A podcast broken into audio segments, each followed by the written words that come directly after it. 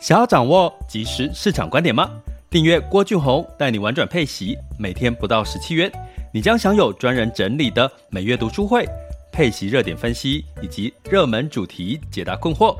不论你想通过基金、ETF、美股或台股打造你的现金流收入，我们都能为您提供支持。点选资讯栏的订阅链接，了解更多。让我陪你一起投资理财。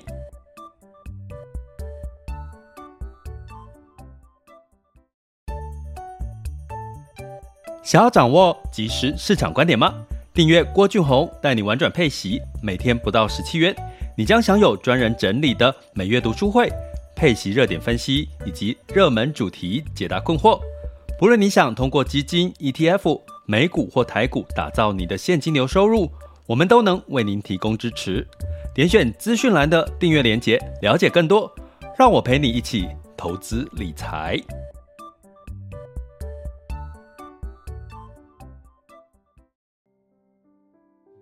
亲爱的学员以及听友们，大家中午好、下午好、晚上好。今天是二零二三年的一月十二日，周四了，又周四了，一月份也快过一半了耶。然后就又两天休假，接下来就可以期待下周连续休九天，对不对？哦，要开心呐、要开心，休假就是应该要一个，是一个很开心的一个时间点哦。那休，我常常说哈，就是市场就是会有休息，资金休息也会有资金这个大幅度的进入市场，好风险性资产的机会。所以呢，人也是一样哈，这个该休息的就请你们好好的休息哈。过年就应该有年味。我最近收到了这个这个学员朋友他。他做了一个绿挂式的咖啡，而且是过年版本的，哇，好喜气哦！大家没看到这个过年版本的咖啡滤挂，它上面是兔年嘛？因为今年是兔年，然后上面有花开富贵、前兔似锦，然后新年快乐，然后是红色跟金色的包装。大家知道我现在把它放在哪里吗？我放在我的那个电脑前面，哦，当做我的这个发发发 发发发哦，有这个喜气招财的感觉。过年嘛，所以大家可以去做，大家有没有去做一些招财的事情啊？就是呃，比如说去财神庙啊，去拿一些什么发财金钱母啦，或者是嗯，你可能去找一些。有发财能量的东西放在自己身上啊，诶，其实都好，都好吼。其实就是我们常讲啊，就是财富啊，各方面的正能量，其实你只要越拥抱它，它就会越给你更多，你就会吸引到更多的正能量跟财富能量。所以过年期间，如果没什么事，去一些你觉得有正能量发财的地方逛逛，其实。也是很好的啦，吼，那也谢谢这个学员，吼，这个收到这个绿挂式的咖啡，我这两天都冲学员你的这个绿挂式咖啡，然后还蛮好喝，而且通常滤挂式咖啡它通常都比较比较小，开口比较小，分量比较小，吼，因为它这个学员说他的那个他的客户都喜欢比较分量。大的，所以它的一个滤挂的这个分量是有十五克，所以其实这个分量真的蛮足的，开口蛮大，所以其实还真的可以泡到蛮手冲的味道的。大家有有人有兴趣吗？有兴趣再留言给我好了哈，就我再告诉你这个学员是哪一家的。好，那。今天呢，要跟各位聊二零二三年呢债优于股的定调，已经是全全机构各大机构，你只要去听各大机构的看法，都告诉你债优于股。然后呢，我们今天想要聊聊债券 ETF 到底要布局债券 ETF 好，还是债券基金来做配息好？吼，呃，这个主题刚好今天有。这个记者朋友来问我，我刚我就把它弄成今天想要跟各位分享的主题。最近很有趣哈，就是我讲债券，居然那个流量是比是变多的。哈，之前是讲 ETF，大概都是流量的保证，只要你讲 ETF 哈，那个流量你从后台看就是流量，代表其实台湾台湾人很喜欢，国人很喜欢这个。投资 ETF 哈。那讲债券，应该过去几年都没有人要听，都没有人要听。可是我跟各位讲，真的，我最近讲债券，这个关键字是债券两个字，哦，那个流量突然之间就变好了，哎，所以代表其实这个媒体的讯息在一直在播放这个债券，债券的好哈，债优于股，好像已经慢慢的大家已经有这个嗅到这个味道了哈。的确，它也的确是这样子的一个情况，然后那。呃，有一段，我觉得这是机构讲的，但是我必须要先跟各位，呃，丑话讲在前面。什么叫丑话？呃，这是机机构某家，当然是大家知道嘛，投信投顾他们就是在卖这些相关的债券标的，哦，所以其实听有时候听听，但是你也不要过度的乐观，哦。但是从这里面他们。提供的历史回溯的数据，也就是说，在二零零八年，哈，二零零八年这个殖利率，好像我讲新兴市场债，哈，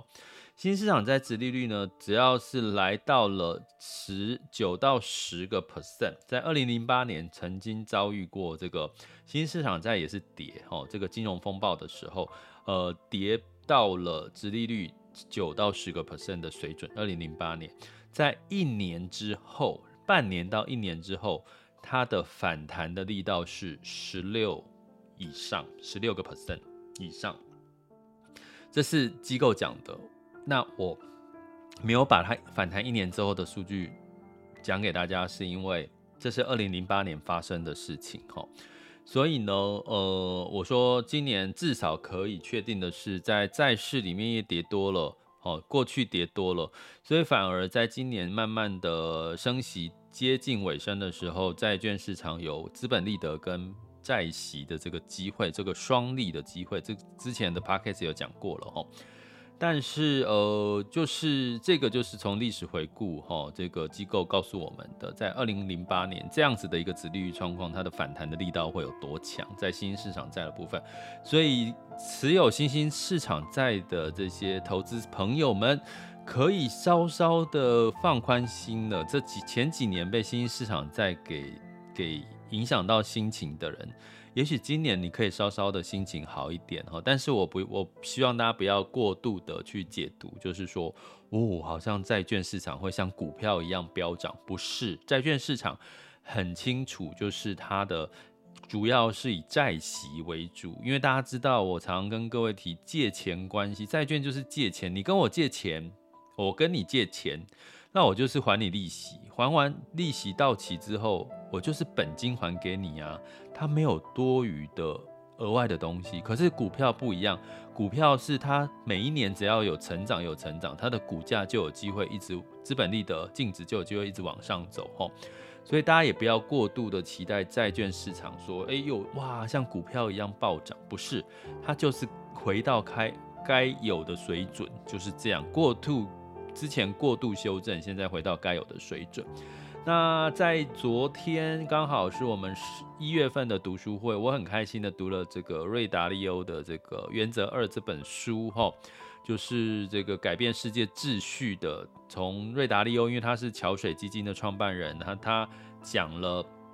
呃，从上到下，从宏观经济去挑选他的这个标的，哈，资产配置跟他的个股标的的一个。原则吼，那在原则二里面，它透过国家的角度去做了很多数据量化的分析，也把它拆解了很多的指标。那这指标里面，国家第一名就是美国，第二名是中国吼。那我也特别提到第六名。最重要的是第六名就是印度哈，这也是我们二零二三年一直跟各位提到，为什么在除了美国市场要关注中国市场跌升，然后像新兴市场里面的新兴亚洲哈，印度其实这都是呃从过去历史的经验的脉络里面可以看到一些蛛丝马迹，就是这些开始哦开始要。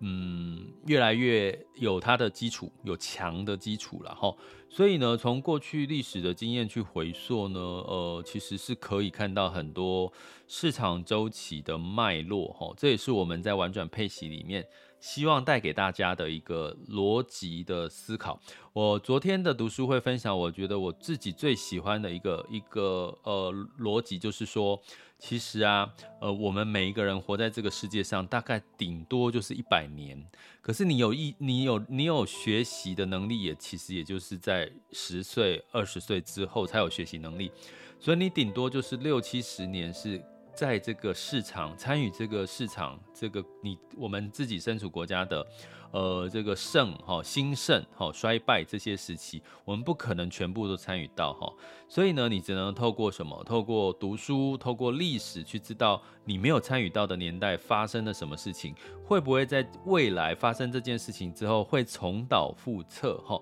这个就是一个景气周期所带给我们历史上面的一个提醒。然后我们就可以用在我们的投资里面哈，所以我其实昨天还蛮享受在这讲这本书的这个内容。可是他这本书其实文字看起来是还蛮枯燥的哈，所以我试图的用图表来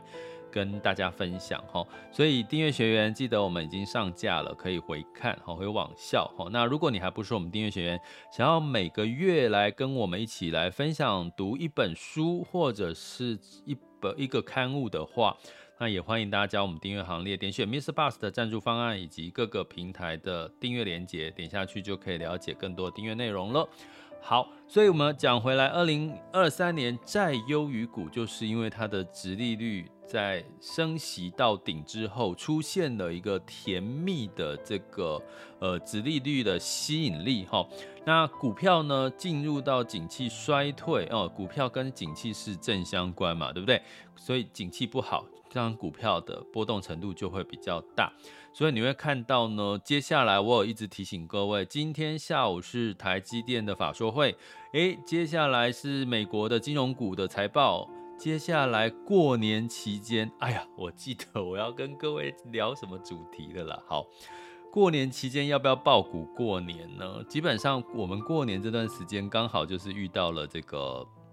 这个大型科技股的财报。大型科技股的财报，所以科技股的财报估计第四季不会太好哈，所以如果爆股过年，可能就会容易受到这些呃这个大型科技股财报可能表现如果没有太好，反而等我们过完年股市开盘之后，或者是你想要去交易。把你的美股卖掉，可能就刚好我们国内的这个交易的相关的平台是休息的，你就没有办法交易了哈。所以呢，会建议大家适度的减码，或者是不要爆股过年，这可能会是一个。比较安全的做法哈，因为股票市场是几所几乎机构都是觉得上半年会是波动比较大的哈。好，那讲回来债市，我们要讲，那到底选债券 ETF 还是债券基金比较好？我提三个方向，如果你认同这三个方向，其实你就知道怎么选了哈。第一个哈，第一个是什么呢？呃，就是大家知道 ETF 的特色叫被动投资哈，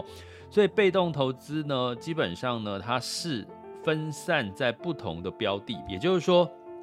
比如说 A 债券我给个五个 percent，B 债券给三个 percent，大概你换算下来，它的它跟着所谓的，比如说我是投资等级债的指数，好，那我就是跟着一篮子的投资等级债，那它会不会去挑哪些投资等级债是比较有潜力，哪些投资等级债比较没有潜力呢？抱歉，不会，它就是平均的指数的概念，就是平均分散在它的。指数的这个范围之内，所以我们讲一件事哈，债券市场呢，大家记得一件事，就是疫情期间所谓的好的公司债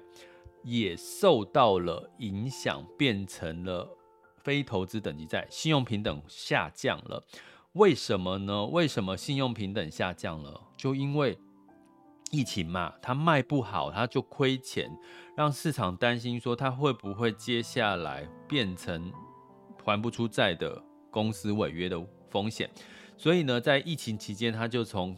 投资等级债被降到了非投资等级债。哈，所以呢，在这样子的一个状况呢，它现在是非投资等级债，可是疫情已经慢慢结束了。会不会就因此呢，它就变成了这个所谓的这个又回到了投资等级债呢？信评又开始上升，因为信评是动态调整的嘛，哈，所以呢，这个信评的动态调整的非投资等级债呢，基本上呢就有机会它具备了投资等级债的一个优质优等生的特色，可是它却。被归类在非投资等级债，所以在 ETF 指数里面，它是不会投资到这类型的标的。也就是说，它过去哦，在非投资这种被呃投资等级债被打入到非投资等级债呢，它我们有一个呃代称叫做 foreigner for foreigner angel angel foreign angel 就是堕落天使，就是堕落天使的概念哦，它就是。学坏了啦，好学生学坏了这种概念哈。可是呢，在疫情开始解封解禁之后，开始复苏的时候，它就是又回到这个优等生投资等级的这个机会。所以通常呢，信评调升，它当然就具备了它的什么资本利得的上涨的机会，还有它的它具备了非投资等级债的殖利率的吸引力哈。所以呢，你从这个角度来看，其实在基金债券基金里面。因为债券基金的特色呢，是属于所谓的什么？所谓的这个呃投资这个即主动式的管理，哈，这个基金主动管理。所以呢，基金经理人呢，他可以有这个选债的能力，哈，他可以主动去选债，哈。那这个选债的能力，当然，当然呢，就有机会，哈，就是被怎么样？被这个呃这个挑到这些堕落天使债哈，那堕落天使债的定义就是当它在发行的时候哈是被选为哈是投资等级债，它发行债的时候是投资等级债，可是它在疫情期间被打落叫非投资等级债哈。另外有一种叫明日之星，有堕落天使就有明日之星。什么叫明日之星呢？白话来讲就是他本来是坏学生，然后呢经过一番努力之后。悔改之后奋发向上，成绩名列前茅，所以就变成明日之星，信用评等被调升了。所以明日之星的概念就是，它之前发行的时候是被列为非投资等级债，然后呢，等到它的后面信评被调升之后，变成投资等级债。所以这类的资这个债券的绩效呢，也会不管是资本利得或者是债券也这个配息也会从。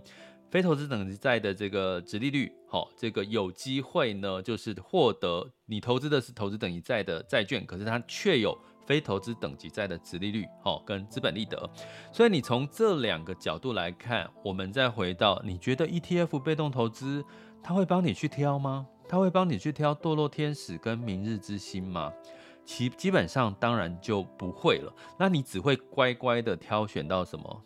投资等级债的优等生，他原本就是优等生，他就乖乖的被指数列入你优等生的这个选项，他不会去选那些有潜力的、有机会变好的坏学生，这样理解吗？所以你在二零二三年如果再优于股，尤其又是刚好是在债券的殖利率开始要反弹、资本利得要往上的时候，那当然是这些。坏学生要变好学生的堕落天使跟明日之星，基本上是有更好的绩效跟机会哦，所以当然你只能从主动式的基金里面去选到这类型的标的哈，那这是一个原因哈，那就是你的选选债呃这个选债的能力变成是你的债券绩效的一个很重要的关键哈。那第二个是什么呢？第二个。我们说，今年二零二三年是先蹲后跳，先短后长，债券先短后长，股市市场是先蹲后跳。也就是说，我们对上半年都觉得景气都是衰退的，可是下半年甚至到二零二四年呢，景气应该就要复苏了。那这个复苏在我们讲到的景气周期里面，是一个非常难得的投资胜率高的复苏期，是投资胜率高的机会。这是我一直在提醒我们的学员的一件事，所以。最简单、最聪明的，就是在投资胜率高的时候，你的布局可以稍微积极一点。那什么时候是复苏开始的时候？这会牵扯到市场景气的拐点。那除了你长期的收听订阅啦，好，建议订阅我们的 Podcast。另外呢，加入我们的这个订阅行列，学习订阅行列，付费学习订阅行列，你就可以我。第一时间进就是把这个详细的这个逻辑原因跟时间点都跟各位讲哈，所以呢，基本上你可以透过学习来掌握这些市场的这个脉动跟这个拐点的机会哈。那但是我刚刚讲，二零二三年既然先蹲后跳，先短后长。可是呢，基本上 ETF 它投资什么指数就是什么指数了。它的存续期间，哈，在债券里面，哈，它投资的这个就是说短年期啦，哈，短年期的这个债券，哈，就是我借借债券的时到期时间只有，比如说短年期就是差不多三年、四年，这叫短年期，哈。那长年期可能是五年、六年，甚至更长，哈。所以在复苏期间还不明确的时候，短年期比较有诱因，因为我借短一点，我比较可以控制风险。诶，可是当进入到复苏期的时候，长年期的债券它反弹的力道就会更大，因为我对未来的复苏是越来越确定了，那我当然愿意去投资一些年期比较长的债券。那这个时候可能先短后长，就是。先短期的债券哦，短年期债券先反弹，接下来长年期的债券反弹。可是如果你投资指数，它会不会帮你去做这个部分的调整呢？不太会，所以你只可以透过主动式的投资哈，主动式的投资哈，就是有基金经理人专你帮你操盘，帮你全权委托，帮你帮你去 survey 挑选哈，就是。找呃，这个年初先挑用复苏前还没复苏，先挑短债为主，复苏后拉高它的存续期间，长债来做一个布局哈，这样我才可以一整年去享受到这个债券先短后长不同的反弹力道所带来的绩效。所以哦，从这个角度，如果你也认同的话，只有债券。主动式的投资，也就是基金可能会比债券 ETF 被动式的投资会来得有这个弹性。哈，第三个第三个条件是什么呢？第三个条件就是，诶，债券，你觉得债券你会想到是买台湾的债券吗？台湾的利率那么低，你有听过买台湾的债券吗？没有吧？债券都是买什么？美国债券，对不对？新兴亚洲、亚洲的债券、全球的债券，对不对？好像没有听过发行某一档 ETF 是在卖台湾债券吧？对不对？有台股啦，台股基金、台股 ETF，也没有台湾债券的这个基金，了解吗？所以基本上呢，我们投资债券，你要想的，我们都是投资海外债。那海外债呢，它就有汇率的风险。所以呢，你投资海外债，你是用台币去投资，他可能投资欧元、投资亚币、非美元货币或投资美元货币。那这些美元的价格波动，今年不就很明确？明去年二零二二年不就是美国一直升息，所以你可以很确定，美国一整年二零二二年美元都会很强。可是二零二三年不一样了，二零二三年上半年，诶，可能呢，美国到三月份还在升息，可是三月之后呢，开始慢慢就不升了，慢慢可能就是持平，可能到年底开始在酝酿一些要降息的声音，所以美国美元呢也会先强，慢慢的则持平，慢慢的可能走弱，所以在二零二三年汇率的波动是相对比较大，台湾也是啊，台币台湾的景气上半年也不太好啊。下半年有没有机会变好？景气不好，台币有没有机会走强？当然会比较几率比较小。所以在这个汇率的变动，如果你投资的是债券 ETF 的话，那它不会帮你做汇率避险啊。债券 ETF 我就是投资指数，我投资哪里指数是什么？美元计价就是美元计价，你换算回来台币就是什么就是什么。可是主动式的基金，因为它投资一篮子的债券，它是全球不同国家、不同汇币、不同汇率的这个债券，所以相对来讲呢，你可还会做一些主动式的汇率避险操作。让你的波动会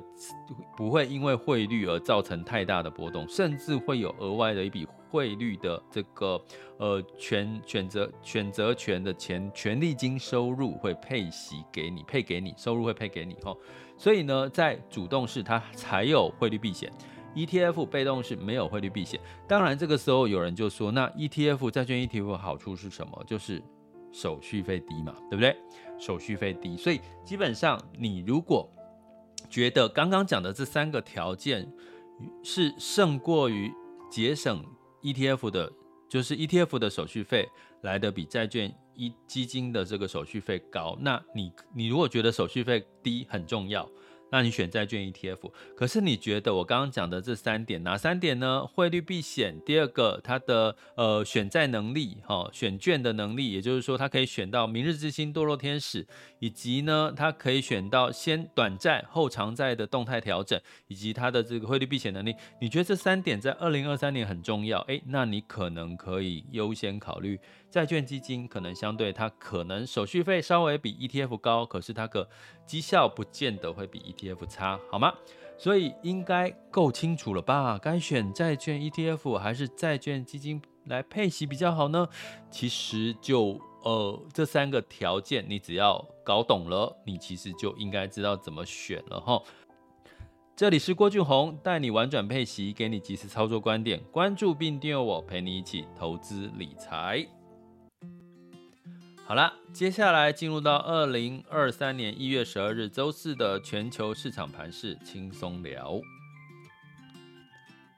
那么，在这个风险指标的部分，近月 VIX 恐慌指数是二十一点二八，VIX 恐慌指数现在当下是二十一点零八，呃，十年期美债殖利率是三点五六一三 percent。大家观察到有没有观察到一个很细微的变化？近月 VIX 恐慌指数是二十一点二八，其实从二十二降下来了。近月代表是未来对未来的恐慌，现在看起来对未来的恐慌已经有稍微降下来的原因是什么呢？这也呼应到昨天美股的反弹哈，美股的联准会官员释出了鸽派的看法哈，他认为一月三十一号到二月一号要开联准会会议，就要决定升息的这个加码的程度。那目前倾向于升一码，哈，那升一码呢？当然，哈，今年如果只是市场预期，就是升两码就好了，哈。如果他确定这个走向的话，那市场就会认为是鸽派的看法，所以这个鸽派的看法就代表美国的升息似乎真的到了尽头。那当然是因为通货膨胀、薪资成长的降温，以及以及房租租金的降温，都是带来市场。这个联准会官员认为，似乎通膨真的压力减少了哈，所以带来的什么呢？道琼上涨零点八 percent，S&P 五百、纳斯达克跟费城半导体分别上涨一点二八、一点七六跟一点二五个百分点。尤其特别留意的是非必需消费品哈，非必需消费类的类股呢，反弹的力道是比较强的，因为现在正在面临到一波的解封解解禁哈，这个到处这个。全球人人口到处流动的这个一个现象哦，所以非必须消费我也跟各位提醒过了，是二零二三年关注的一个主题哈，这个持续都是我们要拉回来看的。那我们也会在这个我们的呃每个月份，二零二三年每个月份的热点观察分析里面会把它拉进去好，提醒我们的学员哦哈，可以把这个。这个主题哈列入你的资产配置的一个观察清单里面哈。那在这个欧股哦，对了，然后提醒一下我们学员，就是一月一整个月大家可以申请投资组合的点评哈。我们有一个每一季投资组合点评的服务哈，订阅学员付费订阅学，目的是要帮大家去做每一季哈，养成一个习惯去汰弱留强。哪些弱的，把它做一个淘汰，或是做调整哈。那资产会分成核心跟卫星资产，慢慢的、慢慢你就会建立建立自己的一个可以实际操作的这个投资组合的一个布局哈，跟这个呃策略哈。好，那接下来欧股的部分也是上涨哈，当然是受惠于这个诶市场认为中国开放哈，接下来会慢慢变好啦，以及美国的消费数据趋缓，所以欧洲呢其实整体的这个呃天然气的价格也往下降，通膨压力也往下走了，所以整体都是利好利好利好，所以。欧洲最近的反弹力道其实是比美国大的吼，泛欧六百上涨了一点七 percent，德法英分别上涨一点一七、零点八跟零四零点四 percent。那雅股的部分呢，就反而呢就是涨涨跌跌吼，在周三的时候，日经二五是上涨一个 percent 以上，那这个台湾加权指数是下跌零点三五了吼，那这呃今天应该在台积电法说会公布之前，应该都会稍微有一种。好像观望的氛围，然后在台股哈，那 A 股也是一样哈，在还没有明确的景气复苏以及即将要历呃进入到我们的这个旧历年的过年哈，一样大家资金也是慢慢的休息当中了哈，所以这也不意外哈，没有大涨大跌，这也不意外。那所以上证指数是来到周三是来到三千一百六十一点哈，下跌零点二四。那香港恒生是上涨零点四六哈，那成交量都是稍微缩小哈，所以这个是周三的情况。我们来看一下周四。周四就是现在是十二点三十分，十二点三十分呢，我们来看一下这个雅股、台股呢，先涨后跌哈。目前台湾加权指数是小跌了十二点，来到一万四千七百三十八点哈。那台积电呢是小涨了零点三一 percent，来到四百八十六块钱。那就是大家都在观望这个台积电的法说会的情况。那呃，这个机构在看哈，保守估计。正常，它的毛利率水准有到五十五个 percent 以上。第一季哦，它预估哈，然后讲它讲第四季十二月份的状况其实还好。重点是它对二零二三年第一季它的预估的毛利率是多少？哈，这个是机构在看的哈。那机构呢，普遍认为八成的机构认为是好的，是乐观的哈。所以你会看到这两天台积电都是有往上走的哈，从四百五十块左右。呃，回弹到四百八十块，哦，就是呃，可能应该是在反映这个机构的乐观的财报的看法。可是见真章就是今天下午了哈。那贵买指数是下跌了零点五七 percent。那这个港股的部分呢，是先涨后跌，恒生指数下跌零点三三 percent。恒生科技下跌一点八九 percent，上证指数是下跌零点二三 percent，深圳指数下跌零点零三 percent，都是先涨后跌的格局。那日经二五呢是小涨零点零八 percent，南韩是上涨了零点二四 percent，新加坡海峡先涨后跌，下跌了零点二六 percent。目前的 S M P 跟纳斯达克期货盘是比较偏呃下跌的一个趋势哈。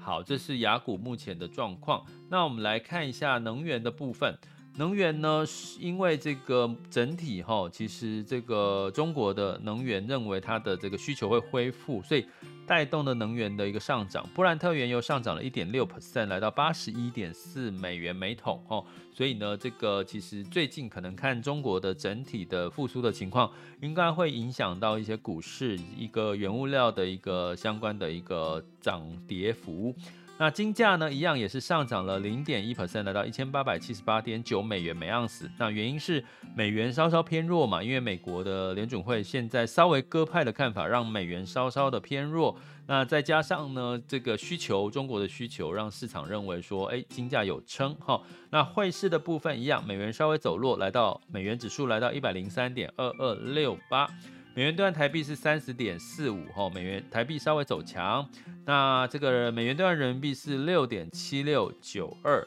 美元兑换日元是一百三十二点四三，所以基本上大概持平了哈，没有太大的一个变化哈，震荡的一个情况。所以呃，应该汇率目前不太会有大幅度的一个